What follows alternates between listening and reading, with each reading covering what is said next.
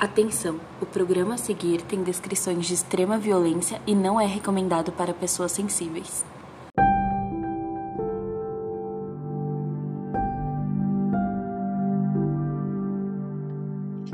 Oi, pessoal! Eu sou a Mai. E eu sou a Nath. Sejam muito bem-vindos ao Clube do Terror. Hoje eu queria mandar um abraço ao nosso ouvinte, o Carlos Augusto, e ele tem dado feedbacks incríveis para o clube. Seja muito bem-vindo ao Clube do Terror. Muito bem-vindo, Carlos. Ele chegou faz pouco tempo lá, Sim. né? E tava maratonando e tá sempre comentando, enfim. A gente adora isso. Então... A gente adora realmente. Exato. Então, bora pro episódio? Bora.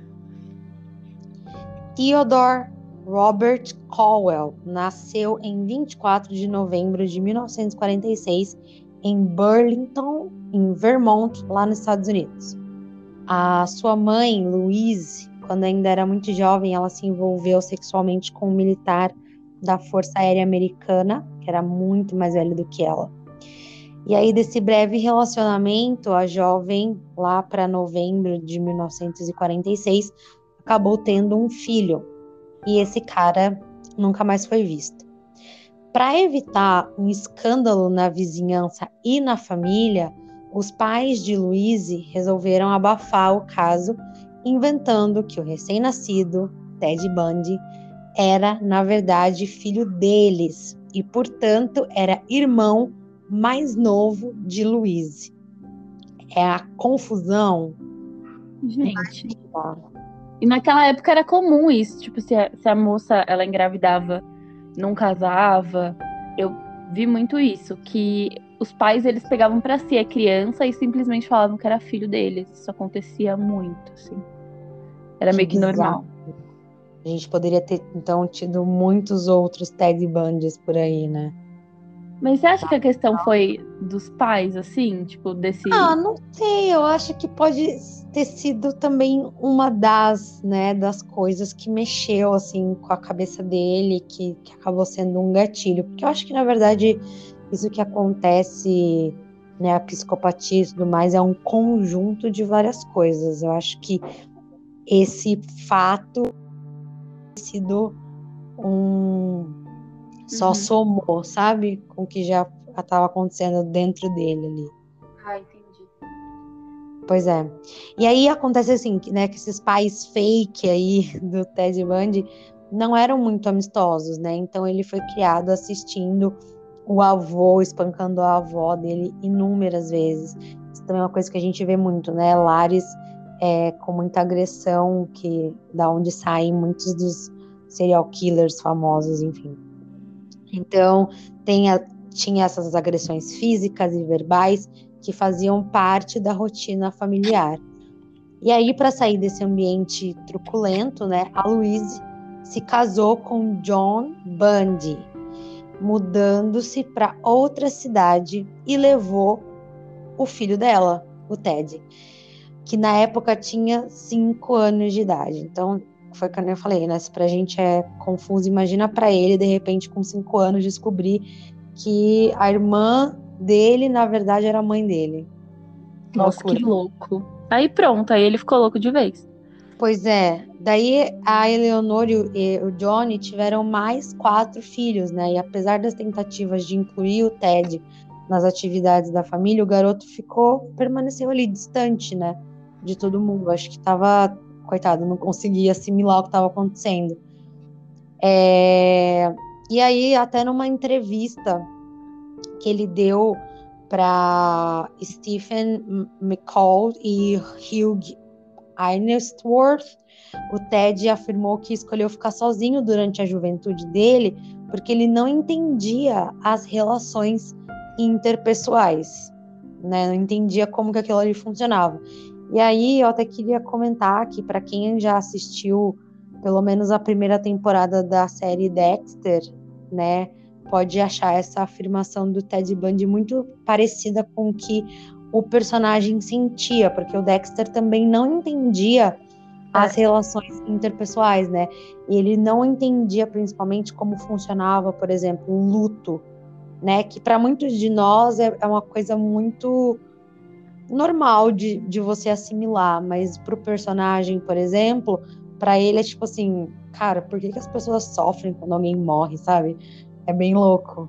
É uma coisa tão comum. Ele fica, ele, eu lembro dessa série, eu gostava bastante. Inclusive, vai sair uma nova temporada. Estou ansiosa para que isso aconteça. E era, é bizarro, né? A gente vê assim, ele parece não ter sentimentos. Tipo, ele não tem. Exato. É tipo uma casca vazia, sei lá. E pra ele tá normal, tudo bem. Ele não é. entende. É. Mas em, em, compensação tem a irmã dele, que é toda preocupada. É o equilíbrio, né? Exatamente. Bom, considerando um jovem inteligente e promissor, Ted não teve dificuldades em ingressar na faculdade após o ensino médio em 1965. Passou um ano na Universidade de Puget Sound antes de se transferir para a Universidade de Washington. No início de 1968, abandonou a faculdade e passou a trabalhar em empregos temporários. Também se tornou militante do Partido Republicano e trabalhou como voluntário na campanha presidencial de Nelson Rockefeller, que foi o líder da ala liberal do Partido Republicano, que é uma espécie de direita. Em 1967, Bundy se envolveu com uma colega de, com uma colega de classe da Universidade de Washington, Stephanie Brooks. Cerca de um ano depois, a garota encerrou o relacionamento devido à imaturidade e falta de ambição de Bundy deixando-o devastado. E após a separação de Stephanie, Bundy viajou para o Colorado e mais tarde para Filadélfia, onde se matriculou por um semestre na Universidade Temple. Ele afirmou à advogada Polly Nelson que foi nessa época, em 1969, que tentou seu primeiro sequestro. Já estava lá o gatilho, amiga. Exato. Só faltava, só faltava mais um. O término de namoro foi o começo. Pois é. Toda aquela sempre... questão com a família. E é sempre envolvendo mulher, né? Bem isso que acontece. As, as coisas que aconteceram com ele, assim, acho que mais marcaram foram sempre decepções com mulheres, né? Com a mãe dele, aí vem essa namorada, enfim. Sim. E ainda em 1969, em um bar de Seattle, Ted conheceu uma jovem chamada Elizabeth Kendall. Os dois rapidamente se conectaram e aquela noite terminou com uma ida do criminoso à casa de Liz. O encontro rendeu para a mulher os próximos seis anos de sua vida ao lado de um serial killer. Posteriormente, a norte-americana afirmou que não percebia o quanto seu relacionamento não era saudável. É, quando você tá dentro, realmente, você não repara, né? Exatamente. Quem tá de fora, quem tá de fora vê tudo agora. Dentro, é. apaixonada, é. amando, o cara era lindo e sabe, tem todas essa, essas questões. Então, tipo, obviamente que nem vai ligar. Pois é. E ela, tipo, é, é filha de um médico, né? Então a Liz, ela veio de uma família conservadora do estado de Utah. Seu verdadeiro sobrenome, inclusive, não é Kendall, e sim Klopfer, acho que é assim que se pronuncia, não sei. Mas é que depois dessa exposição toda na mídia, né, porque ela se envolveu com Band e tudo mais, ela preferiu não usar mais o antigo sobrenome, né, para tentar viver a vida. Só que aí, muito antes de conhecer o Ted, Elizabeth, ou Liz, né, ela já tinha se casado, porém essa união não deu certo e a mulher criou sua filha Molly sozinha. Após a separação, quando a criança tinha três anos, elas se mudaram para Seattle, a fim de começarem uma nova vida, né? Só não sabiam quem elas iriam encontrar no caminho. É, Elizabeth, que na época trabalhava como secretária, só percebeu muitos anos depois o quanto ela era dependente de Ted, entregando sua vida praticamente nas mãos daquele homem. Daí não demorou muito para que o criminoso, né, o criminoso virasse parte da família. Bundy tinha uma excelente relação com a filha da Elizabeth, que era Molly, o que significava muito para ela, né? Porque imagina, amiga, você pode até falar melhor do que eu. Mãe, solteira, sabe? Conhece alguém legal, leva ali para dentro de casa, a pessoa trata bem a sua filha, tem uma relação Sim. legal com ela. Eu acho que isso é uma coisa realmente que é muito valioso, né? É quando trata bem o nosso filho, nada mais importa, já te ganhou ali. O resto vai conquistando, mas assim, o maior receio de uma mãe eu falo também porque eu era mãe solteira, enfim, e agora conheci uma pessoa e a pessoa trata super bem o meu filho, então já ganhou ali. Não importa, não importa o resto, entende? E aí você já tá meio apaixonada, aí, vixe, consegue de amor. É, então, e foi que a gente falou, né? Tem tudo isso. Além de tratar bem o filho, o cara era mó boa pinta, porque eu realmente, gente, eu acho o Ted Bundy, né? Ele era um cara muito charmoso. Ele podia não ser lindo, maravilhoso, mas ele era muito charmoso. Eu achava sempre que eu vejo documentários, alguma coisa assim, eu olho e falo, gente, realmente o cara era, né, o que, o que as mães chamam de boa pinta. Um Ai, cara... meu Deus, que medo. pois é. Então, assim, tipo, a Liz, ela achou que um dia eles fossem se casar e que juntos, né, eles iam ter uma vida perfeitamente comum é isso que a gente tá falando, né? Do quanto ela tava apaixonada. E aí, após, tipo, quase cinco anos de relacionamento, ela ficou. Ela começou, na verdade, a desconfiar de algumas atitudes dele. E aí, nos jornais começaram a surgir toda hora notícias sobre esses assassinatos e estupros de mulheres em áreas que haviam sido visitadas por ele. E tinha também o veículo que as pessoas descreviam, né, que viram o homem no local, que era tipo extremamente parecido com o que o Ted tinha. E aí ela também estranhava que às vezes ele sumia, né, e ele andava com uns itens meio peculiares assim, tipo uma luva cirúrgica e meio que um, como se fosse um martelinho, né, que é um cutelo assim, tipo, realmente é uma coisa assim que, né, você não carrega com você. É, tipo, não é um, né, um, um, item necessário na bolsa, tá ligado? Pois é.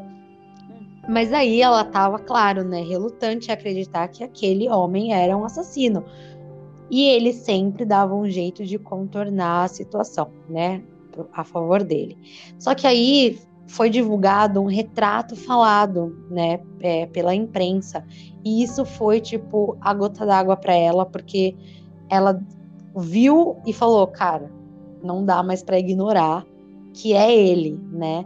E ela decidiu denunciar ele. Mas mesmo assim, ela continuou com ele ainda por um tempo. Oxi, dá para entender, né? Mas não dá realmente para entender. As, é. Tava tudo na cara dela ali, ó. Tudo, tudo. Retrato falado. É coisas que ele desaparece muito por muito tempo. As coisas começam a acontecer perto dele com frequência. É muito estranho, mas quem tá de, de dentro não vê. Pois é. Lee só parou de falar com o ex-namorado em 1980. Provavelmente porque o então ex-namorado começou a namorar uma fã. O relacionamento durou de 1980 até 1986. A gente pode até achar isso um pouco estranho, mas é importante lembrar que Liz tinha uma dependência enorme de Ted.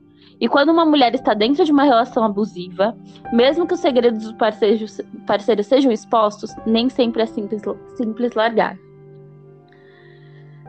É, recentemente, a CNN publicou uma reportagem que se chama Por que as pessoas se apaixonam por assassinos? Eles conversam com Sheila Eisenberg, que é autora do livro Mulheres que Amam Homens que Matam, ainda não disponível no Brasil. E ela separou essas mulheres em dois grupos, grupos principais. Aquelas que se apaixonam por assassinos comuns, acreditando que vem o verdadeiro lado bom do criminoso, e aquelas que começam relacionamentos com matadores famosos que estão sempre nas manchetes dos jornais porque são atraídas pelos holofotes. Sabemos que muitas vezes nós mulheres entramos em relações tóxicas por acreditar que podemos mudar aquela pessoa. E quando eu paro para pensar que esse ângulo faz muito sentido na minha cabeça, ver algumas mulheres se sujeitarem a esse tipo de relação. E é real. Você acha que você vai mudar o cara, tipo, ai, nossa, eu vou namorar com esse cara porque eu sinto que ele vai se apaixonar por mim e de repente eu posso transformar ele numa pessoa melhor. Exato. Acho que nós mulheres temos essa, essa. A gente é meio que criada nessa, nessa ideia de que a gente é centro de reabilitação de macho, né? Uhum. Eu já vi isso muito na internet, assim, as pessoas falando sobre isso. Porque realmente a gente fica acreditando que não, mas a gente vai estar junto e por mim ele vai mudar. ai, sabe, eu conheço o verdadeiro lado, sabe, bom dele e tudo mais. E a gente tem esse exemplo do Ted Bundy que, cara, é, não tinha um lado bom, entendeu? A verdade é essa. A verdade é que todos os lados dele eram ruins, porque mesmo quando ele estava sendo bonzinho, na verdade ele estava manipulando as pessoas, né? É isso que ele fazia. Ele não estava sendo bonzinho porque ele era uma pessoa boa, não, ele estava manipulando a situação para poder sair impune e não ser descoberto. Ele não era uma boa pessoa, gente, pelo amor de Deus. Não tem como, né? Não tem como defender. E eu acho interessante de falar dessa questão que a gente estava comentando, né? Você estava falando agora de fãs. Quanto que a gente vê isso acontecer, né? É, e achei legal essa reportagem da CNN justamente por isso, porque é, a gente fica pensando, cara, como que a pessoa pode se apaixonar por um assassino? Ou... Porque, por exemplo, a gente estava falando agora, o Bundy, ele namorou seis anos com uma mulher que era fã dele, entre aspas, é, e tipo, ele tava preso, tá ligado? O maníaco do parque também, já tem namorada, vixe. Então, e aí, cara, você fala, gente, tipo... como assim? Mas a gente também tem que pensar que tem doido para tudo, a verdade é essa. Essa é a realidade, exato. Tem doido para tudo, todo é gosto. Ai, gente, olha, eu não, eu não consigo imaginar isso. Não consigo. Pois é. E aí é... a gente tá falando que esse cara não era um cara bom, né? Então a gente vai entrar agora na parte que prova isso. Porque o Bundy, ele estuprou e assassinou mais de 35 mulheres, incluindo uma garota de 12 anos. Uma criança, uma criança de 12 anos. Em sua maioria, as vítimas eram mulheres brancas com idades até 25 anos, de classe média, com longos cabelos castanhos e lisos. Alguns dizem que essas características eram muito parecidas com a Stephanie, sabe? Aquela Stephanie que terminou com ele lá na faculdade. Outros dizem que essas características, na verdade, são muito parecidas com a mãe dele, e aí, talvez seja uma mistura das duas também, né? É, eu vi Pode que naquela é, eu vi que naquela época muitas mulheres elas foram pintar o cabelo porque é o padrão dele, né? O padrão dele é essas mulheres. Ele fugiu do padrão quando ele matou uma criança de 12 anos. Aí ele fugiu do padrão.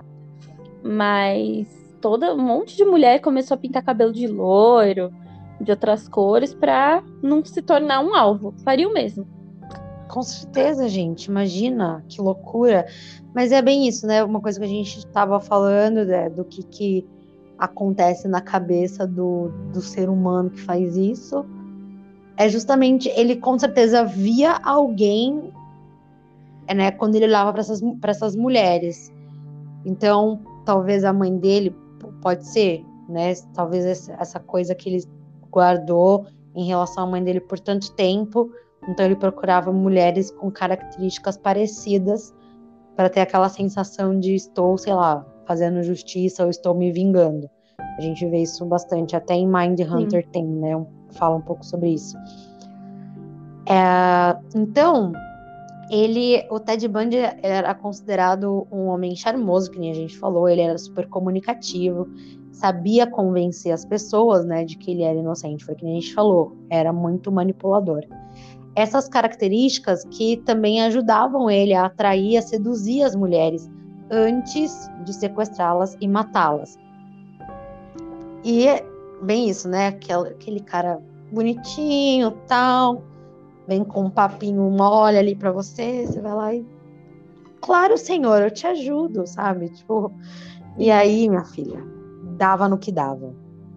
É. é a gente, não, eu tô pensando que não dá nem pra. Tipo, ele usava muito uma desculpa de braço quebrado, assim, ah, você poderia me ajudar uhum. com isso? É, só levar até o carro. Nisso que a mulher tava se abaixando para colocar as coisas no porta-malas, tomava uma na cabeça e pronto, já era. Ali era, já era. Exatamente. É, então. E aí, em 1975, ele foi preso pela patrulha rodoviária de Utah E aí no carro foram descobertas máscaras, luvas cirúrgicas, martelos e sacos de lixo. E aí uma busca mais detalhada encontrou fios de cabelo, impressões digitais e evidências sanguíneas de mulheres que haviam sido assassinadas. No intervalo de uma audiência preliminar, em 1977, na cidade de Aspen, o Bundy foi autorizado a retirar as algemas para consultar livros de direito, porque ele se sentia o advogado, né? É, e aí ele aproveitou essa oportunidade, pulou do segundo andar e correu em direção às montanhas. Fuja para as montanhas, basicamente foi isso que ele fez. Daí, depois de vagar durante seis dias, ele roubou um carro e voltou para a cidade, onde ele foi reconhecido e foi preso de novo. Ai, gente. E eu fico imaginando, né, cara, a mulher dele, assim, tipo, a namorada dele. Não, e ele é uma pessoa com fugas, assim, criativas. Ele. Sim. Bem criativas, eu né? também acho, eu, mas eu também acho, por exemplo, nessa primeira fuga, uma, um- cara, ai, tirem as algemas porque eu vou ler uns livros. Cara, e ninguém fica de olho, ninguém. Não, vai lá. Até ele era tão bom de papo que até a polícia ele conseguia levar na conversa, cara. É bizarro. É, não. é- é- gente, é, é muito bom de papo, né? Que horror. Até a polícia. Exatamente. E aí, em 30 de dezembro de 1977, a maioria dos funcionários e dos prisioneiros não violentos, né, da penitenciária onde ele estava, estavam fora devido ao feriado do Natal. E aí, Bundy espalhou livros sobre sua cama, cobriu com o cobertor para fingir que era ele que estava dormindo. Em seguida, ele escalou até o teto e atravessou até o quarto do carcereiro-chefe, que estava fora. E aí colocou roupas, né, normais antes de sair pela porta da frente. Tipo assim, cara. sério, não tinha ninguém lá. Inclusive, essa cena, eles meio que refazem em um dos documentos, porque esse cara tem, tem mil documentários sobre ele, né? Sim. Mas em algum dos documentários sobre ele, eles meio que refazem essa cena dessa fuga e você fala, cara, como que ninguém percebeu? É Não, assim, Gente, é muito. Os guardas também muito tapados, né? Tipo. nossa, E não sim. perceberam que ele, ele- na- na- antes dele fugir pelo telhado lá, pelo, pelo buraco na, na sala, na sala dele, ele tinha emagrecido muito, ele tava deixando de comer.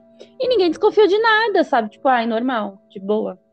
É, cara. E, tipo assim, beleza. E um cara extremamente perigoso, velho. Olha as coisas que ele fazia, sabe?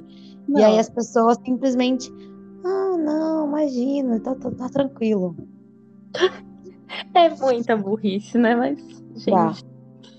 Bom, depois de roubar um carro, pegar uma carona com o motorista e tomar um ônibus, Bundy foi até Denver, onde pegou um voo até Chicago. Um voo, gente. Sério. Quando Fazia o que ele queria. Não, ele- é, não. Quando os funcionários da prisão descobriram a fuga, mais de 17 horas depois, Bundy já estava em Chicago. Mano, o cara já podia estar no Brasil, velho. A galera nem, nem. Ai, meu Deus. Ah, agora ele sumiu. Ai, tem uns livros na cama, mano. Em 8 de janeiro, ele chegou a Tallahassee, na, Cali- na Flórida, onde alugou um quarto em uma pensão sob o codinome de Chris Hagen. Gente, onde ele tira esses nomes, né? Uma semana depois, de madrugada, invadiu a casa da fraternidade Ki Chi Omega. Acho que é isso. E agrediu, violenta, violentou e assassinou quatro estudantes. Em 15 de fevereiro de 1978, ele foi parado por um policial em Pensacola, Flórida. E ao verificar pela placa do carro que o veículo havia sido roubado, o policial de- decretou voz de prisão, sem saber que se tratava do serial killer. Aqui estamos falando de 1978, outra época, muito mais difícil de identificar uma pessoa, muito mais lento o compartilhamento de informações. Chegando ao distrito pol- policial, Bundy disse que chamava Ken Misner e apresentou um documento roubado do verdadeiro Misner. No entanto, os agentes conduziram uma investigação completa e descobriram a verdadeira identidade de Bundy. Ted Bundy foi julgado em diferentes tribunais nos estados da Flórida, Utah e Colorado. Em todos os julgamentos, ele foi o principal responsável pela sua defesa. No entanto, sua arrogância e inexperiência como advogado não o ajudaram. Ele foi julgado, condenado à morte na cadeira elétrica. Amiga, tenho alguns pontos para falar aqui. Por favor. Esse, esse caso na fraternidade, eu acho que foi o caso que me deixou mais chocado, sim. Porque ele entrou de madrugada, tipo, Sim. viu, viu as meninas dormindo, as quatro meninas estavam dormindo. Ele fez inúmeras atro- atrocidades com elas, tipo, mano, além de morder, sabe, bater. Totalmente frio, foi continuando.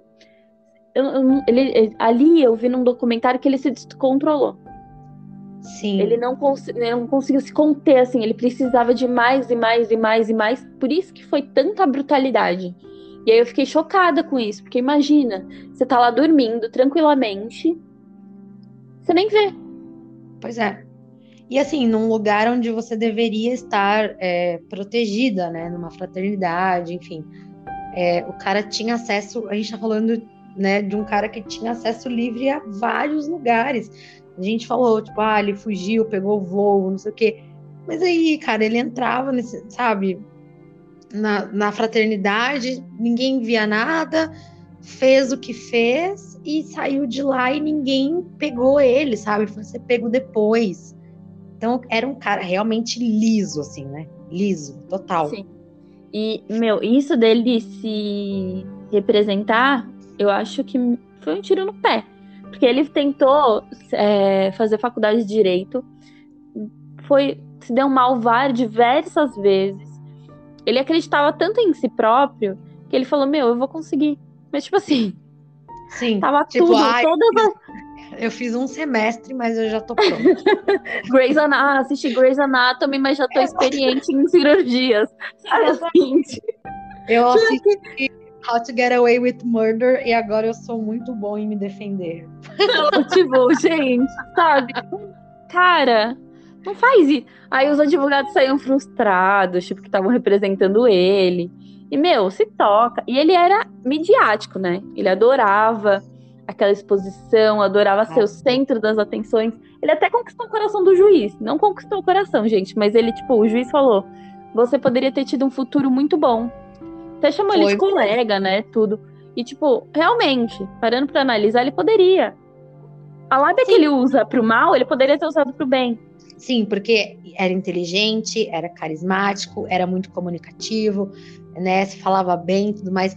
Então, ele tinha realmente, né? Ele poderia ter se dado bem mesmo nessa carreira de, advogado, talvez. E é verdade isso. Em um dos documentários mostra o, o juiz, ele realmente elogia ele, né? Mas é sempre lembrando também que ele é arrogante. Tipo, mas infelizmente o que você fez, cara, não tem como, né? Não dá para passar uma borracha e falar, ai, vamos lá, vamos, vamos formar você nessa carreira de advogado. É bizarro isso. Mas era isso que eu queria comentar, gente. Sério. Não, tá? É isso mesmo. E aí a gente vai entrar então um pouco mais no que, né, no, no modo que ele atuava. Então, ele sempre tinha meio que um padrão. Ele abordava essas jovens em escolas, parques, fraternidades, como a gente falou, universidades, e fingia que tava com, que nem você falou, né? Tava com o braço quebrado, com o pé quebrado. Até colocava lá, tipo, o, bra o braço meio. Não era engessado, mas com aquelas coisinhas que você coloca quando quebra o braço. Eu não esqueci o nome, mas enfim. E aí ele pedia ajuda para a vítima, né, para carregar compras ou livros até o carro. E aí ele utilizava o- um Fusca que ele não tinha o banco da frente, né, do carona. E ele também não tinha o trinco da porta desse lado do carona. E aí, acho que fica, né, claro aí para entender por que, por que disso.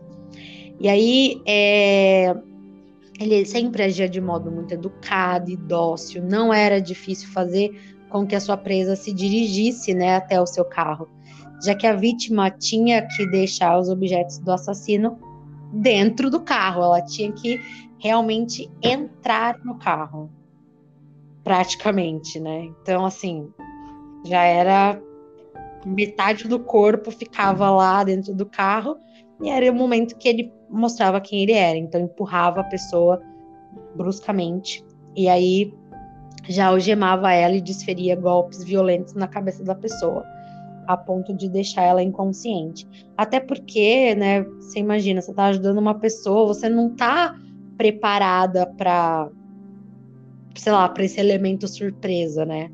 Você tá ali ajudando a pessoa a levar as compras e tal. Do nada você já leva um, um, um empurrão, você já. A pessoa acha que nem consegue entender o que tá acontecendo. Quando ela entende o que rolou, ela já tá presa dentro do carro. Sim, isso, meu, é que as pessoas elas têm esse costume de ajudar umas às outras, né? Só que aí começa a acontecer tanta, tanta violência que você acaba desacreditando na humanidade. Então, consequentemente, às vezes a pessoa precisa mesmo da sua ajuda e você vai falar: não, essa sou eu. Não, tenho medo. Sai correndo. Não. eu vi que. É. Não, gente, imagina, amiga, o que você faria? Se essa... É porque os tempos eram outros, realmente, como você já falou. E teve uma, uma pessoa que, tem, que conseguiu fugir dele, né? Que ele... Foi. Foi, é. que ela, ela deu um jeito lá de fugir, inclusive ela foi prestar né, depoimento no tribunal, reconheceu ele e tudo mais, também foi uma das pessoas que ajudou ali é, a identificar né, o Ted. Mas aí, depois que ele fazia isso, né, variava um pouco o que ia acontecer com a vítima. Algumas não sofreram tanto, elas eram logo estranguladas, né? Mas aí, antes de perder a vida, ele acabava abusando sexualmente delas. Outras já sofriam bastante, como por exemplo a Melissa Smith, que ela tinha 17 anos e o cadáver dela foi encontrado com sinais evidentes de tortura mesmo. E por dentro do crânio dela, assim, o crânio estava praticamente em pedaços e o corpo dela estava todo machucado, né? Tinha marcas no corpo inteiro. Tá, gente, eu fico meu, olha isso. Ele parece que ele tinha momentos que ele surtava, assim. Ele fazia o que ele fazia, só que tinha momentos que ele perdia a calma, explodia. Então ele fazia essa coisa bárbara de torturar, estuprar, matar desse jeito, ou senão ele tipo era uma coisa que demorava um pouco mais e não tinha tanta crueldade. Isso que eu queria entender um pouco, sabe, é, dele. É, e depois ele, e depois ele volta para casa e sei lá, e vai jantar com a namorada e a filha da namorada, sabe? Tipo... Mas eu, eu vi que a namorada dele uma vez relatou no livro que ela escreveu sobre ele que ele fechou todas as portas, janelas da casa, ligou o, o gás. E aí ela reparou que estava ligado, tipo, um cheiro forte. Ela falou, gente, começou a desligar. E ela começou a entender que isso aconteceu quando ela tava com ele. Porque ninguém tinha feito isso. Ela, ela tinha uma filha pequena que não teria capacidade de fazer todo esse planejamento. E ele. Sim. Então, assim, não foi ela. E não foi a filha. É, mas é que nem a gente estava comentando, né? Essa questão do você estar dentro de um relacionamento abusivo, a pessoa faz coisas bizarras com você, às vezes, sei lá, que a gente vê muitos relatos, né, de mulheres que às vezes elas não, não, não apanham, não chegam a ser agredidas fisicamente, mas passam por muitos abusos psicológicos e tudo mais, e elas só vão se dar conta do que, que elas estavam passando depois que elas, né, saem disso e, e passam a analisar com mais calma e, e olhando de fora o que estava acontecendo. E foi o que a gente falou, cara. Era uma mãe solteira, já tinha tido problemas no relacionamento, tava com um cara que era bonito, inteligente, nananã, que tratava bem a filha dela. Então, acho que ela meio que fechava os olhos para certas atitudes mesmo, né? Sim, buscava desculpas pro comportamento dele. Exato. Bom, Karen Chandler e Kate Klein também foram desafortunadas. A primeira teve os dentes quebrados e sua mandíbula e seu crânio esfacelados, os dedos esmagados e sofrido inúmeros cortes em volta do corpo. A segunda sangrava demais pela cabeça. O seu rosto estava dilacerado por objeto cortante, provavelmente uma faca. Quase não possuía mais arcada dentária. Sua mandíbula estava em pedaços e com sinais de flagelação no pescoço. As duas foram estupradas. Ele admitiu 30 homicídios em sete estados diferentes nos Estados Unidos. Ted Bundy morreu na cadeira elétrica no dia 24 de janeiro de 1989. Pois é. Nossa, 89. Polícia... Nem é tão, tipo.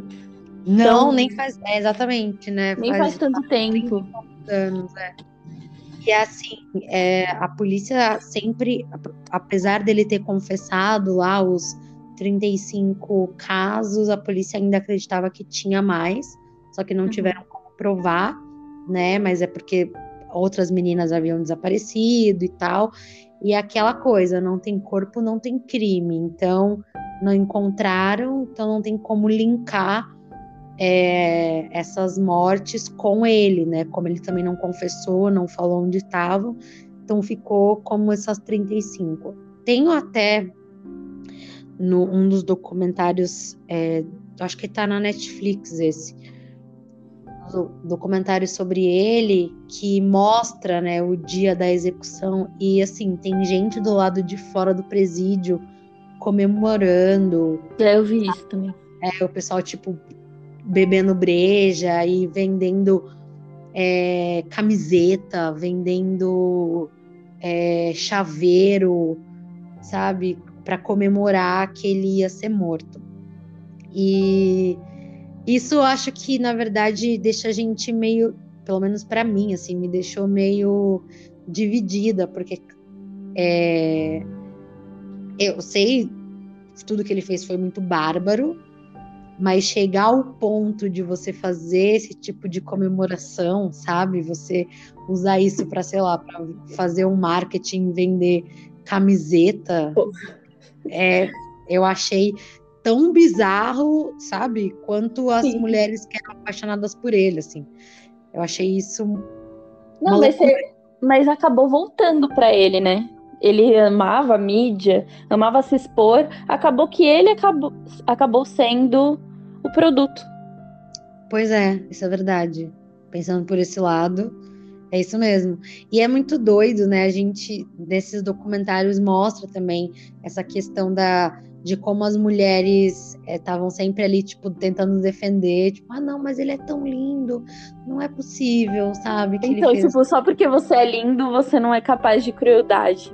Exatamente, cara. Exatamente. Como que a nossa mente, às vezes, ela é deturpada, né? Com essas coisas, tipo, ai, não, mas não é possível, ele é tão, sabe, assim, assado, não é possível que ele faria um negócio desse. A gente, gente nunca conhece as pessoas 100%. A gente nunca sabe do que, que as pessoas são capazes. Às vezes elas só precisam de um gatilho para revelar a verdadeira identidade dela. Tipo... Exatamente. Eu concordo também. Eu acho esse caso, assim, eu acho. O Ted Bundy é um dos, um dos serial killers, assim, que eu mais é, vi documentário, li sobre e tal. É justamente por essa questão da do quanto ele ficou famoso, sabe? Do quanto ele também queria essa atenção para ele e tal. É, e dessa astúcia, né, que a gente comentou, da forma que ele fugia, da forma como ele não estava nem aí e enganava a polícia na cara dura mesmo, dava documento falso, enfim. É, o cara era tipo. O cara viajou. Sendo... Não, sai da. Mano, o cara viajou. Tipo, e eu preocupada se eu vou conseguir sair do Brasil com meu título de eleitor cancelado, sabe assim? Exatamente. o cara fazia o que ele queria. E eu acho que isso também é uma coisa que acaba alimentando, né? Porque você se sente no controle, você é o todo-poderoso, você faz o que você quer. E... Eles nunca vão me pegar. Eu vi que ele namorava também três meninas ao mesmo tempo. Tipo, para ele, deve ter sido uma satisfação imensa porque nenhuma sabia de nenhuma. Tipo, ele enrolava as três, tava tudo certo, fazia os crimes, então é isso. Sim. Eu sou Deus. É, é porque na verdade é uma pessoa que não, não tem como, né? Eu acho que uma pessoa dessas não, não consegue se conectar de verdade com ninguém. Não tem essa, assim. Eu acho que até mesmo quando ele estava apaixonadinho lá pela tal da Stephanie Brooks, lá na época da faculdade, eu acho que devia ter algum tipo de sensação de posse, alguma coisa assim, sabe? Porque eu acho que uma pessoa dessa, ela, ela é incapaz de realmente amar alguém. Eu acho que isso é quase impossível, sabe? Ela pode gostar da companhia, pode, sabe, se sentir bem ali, ah, essa pessoa é legal tal, mas amor, sabe, o que a gente tem assim, eu acho que pessoas assim não, não têm essa capacidade. Era automático, tudo automático. É. Ah, Exato. Só, só a manipulação que não era. Ele precisava disso para conseguir o que ele queria, com todas. Exato. É muito doido esse caso, né? Esse caso é, é, é, é muita coisa para se pensar. É, o padrão dele, entender como que era a relação dele com a família. Sempre começa com a relação com a família, né? A questão Exato. do abandono, a questão da traição. É, É. Nossa, por que, que será que minha mãe fez isso? Ela poderia ter lutado por mim? A gente vê o Cha- Charles Manson. Não, não assassinou diretamente, mas, tipo, fez toda a manipulação, conseguiu manipular aqueles jovens. Ele teve problemas com a mãe no- no- na infância. Muito disso a gente vê nesses assassinos. Exatamente. E também aquela questão de você nascer em um lar em que você vê as pessoas que brigam, as pessoas. é, o, homem que espanca a mulher e tal, você crescer dentro de um lar desse. Claro que assim, cara, é, existem pessoas que vão. acabam desenvolvendo esse tipo de, de psicopatia tal, é, pode ser que num, num cenário diferente, mas o que a gente mais vê é isso, né? Quando é, quando é uma criança que nasceu num, e foi criada num ambiente muito hostil, assim. E tudo que isso depois ele carrega na vida dele e as coisas horríveis que ele faz. É pesado. Sim, não deve ter tido nenhum acompanhamento de nada. É, ninguém conversasse com ele sobre o que ele realmente sentia. É aquilo que a gente já fala, né, amiga? A, a pessoa tem que ser obrigada a passar por um psicólogo, qualquer um. Soltar Sim. tudo que pensa, sabe? Pois é, mas é que aí nesse caso também eu acho que é ele eles eu vou colocar eles aqui porque né, são vários que a gente vê num, num cenário parecido. Eles acham que eles estão certos, né? Eles acham que o que eles fazem é tipo é, é o melhor. Acho que eles não conseguem entender como algo realmente ruim. Porque não tem arrependimento, amiga, não tem remorso, sabe? Não tem peso na consciência. Então, mesmo que ele vá falar com, com um psicólogo ou alguma coisa assim, é capaz da pessoa manipular até o psicólogo, entendeu? E, tipo, Fala o que o psicólogo quer ouvir. exato, porque aí ele acha que, meu, o que eu tô fazendo não tem nada demais, tá ligado? É, São as outras pessoas que estão erradas de ficarem sofrendo por isso, sabe assim? Pelo menos é o que eu acho. Não sei. Cara, Ilana Casoy, o que, que você acha, Ilana Casoy? Manda pra gente. nossa, gente. Ilana Casoy. Ilana Casoy acabou de falar sobre o Lázaro, sobre o caso do Lázaro também. Gente, é um caso. É uma bizarrice atrás da outra, né? Como. Exato. É, A e gente- mostra o quanto vai, sai ano, entra ano, a nossa polícia ainda é despreparada, né? É Muito. complicado. an- dias sem pegar o cara.